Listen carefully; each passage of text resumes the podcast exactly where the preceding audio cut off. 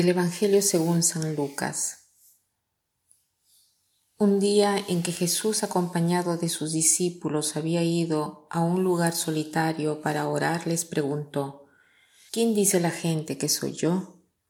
Ellos contestaron, unos dicen que eres Juan el Bautista, otros que Elías, y otros que alguno de los antiguos profetas que ha resucitado. Él les dijo, ¿Y ustedes quién dicen que soy yo? Respondió Pedro, el Mesías de Dios. Entonces Jesús les ordenó severamente que no lo dijeran a nadie.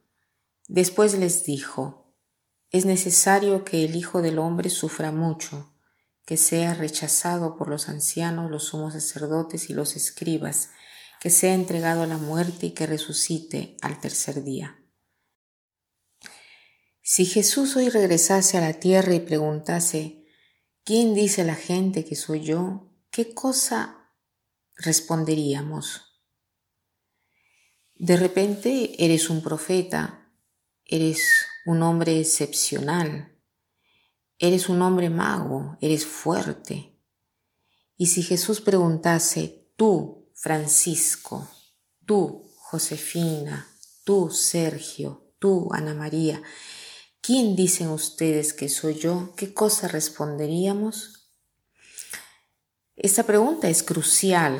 Responder a esta pregunta es orientarse en la vida de, un modo o, o del otro, determinar la propia conducta, determinar el propio pensamiento. Es crucial porque a esta pregunta, ¿no? Si Jesús es solo un hombre, entonces no puedo seguirlo en todo como él dice.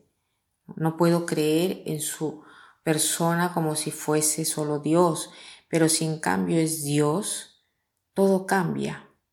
Entonces, seguir a Jesús tiene sentido.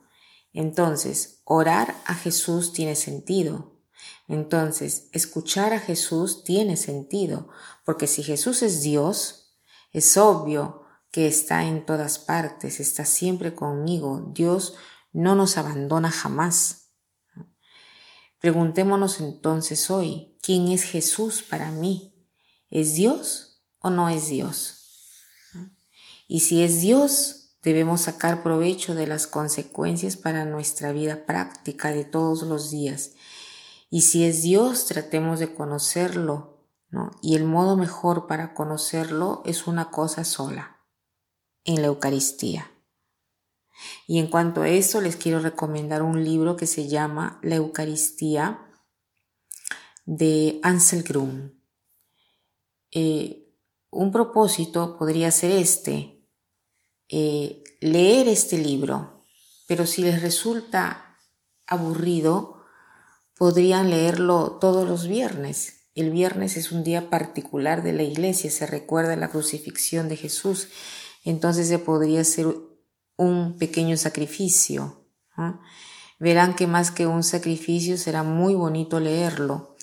Eh, Ansel Grum es un monje benedictino y todos sus libros son fabulosos, pero este de la Eucaristía es hermoso y nos hace ver cómo debemos ser una sola cosa con Dios para experimentar la salvación, porque como decían los hebreos, el olvido es causa de exilio, mientras el recordar es causa de salvación.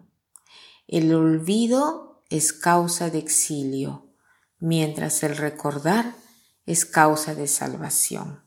Que pasen un buen día.